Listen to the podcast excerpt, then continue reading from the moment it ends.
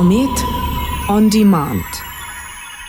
Wenn man Stimmen hört, grundlose Gefühlsschwankungen spürt, sich unvermittelt an einem anderen Ort wiederfindet und einem die beiden Kirnhälften zusammenwachsen, sollte man langsam aber sicher daran denken, sich behandeln zu lassen.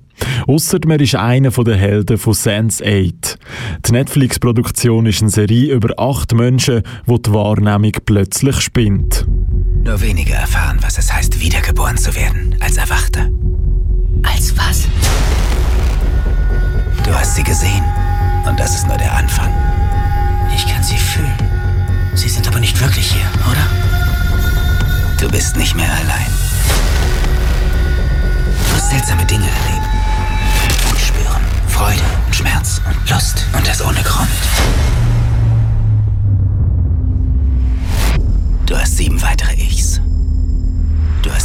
Wissen der anderen. Ihrer Sprache. Ihren Fähigkeiten. Die acht Menschen leben über die ganze Welt verstreut. Sie haben noch nie etwas voneinander gehört. Jetzt plötzlich können sie sich hören und sehen. Unvermittelt verlassen sie ihren Körper und reisen in die Heimatstätte der anderen. Sie erfahren, dass eine Mutation in ihrem Kern sie zu einem Mitglied von einer anderen Spezies macht, den Sensates. Auch wenn sie es so aufnehmen, ein Sensate verliert nicht den Verstand, sondern, wie es in der Serie heißt, der Verstand erweitert sich. So können sie nicht nur sehen und spüren, was die anderen gerade erleben, sie übernehmen auch ihre Fähigkeiten, ihr Wissen und auch die Sprache. Die acht Sensates bilden zusammen ein sogenanntes Cluster. Sie können miteinander Kontakt aufnehmen, egal wo auf der Welt sie gerade sind. In der ersten von den zwei Staffeln werden die acht Sensates gezeigt. Das sind der Kaffeeus, Sun, Naomi, Kala, Riley, Wolfgang, Lito und der Will. Sie probieren ihren Alltag zu leben und herauszufinden, wie und warum sie miteinander verbunden sind. Kala in Mumbai muss einen Mann heiraten, wo sie nicht liebt. Sun in Seoul geht freiwillig ins Gefängnis, um die Firma von ihrer Familie zu retten.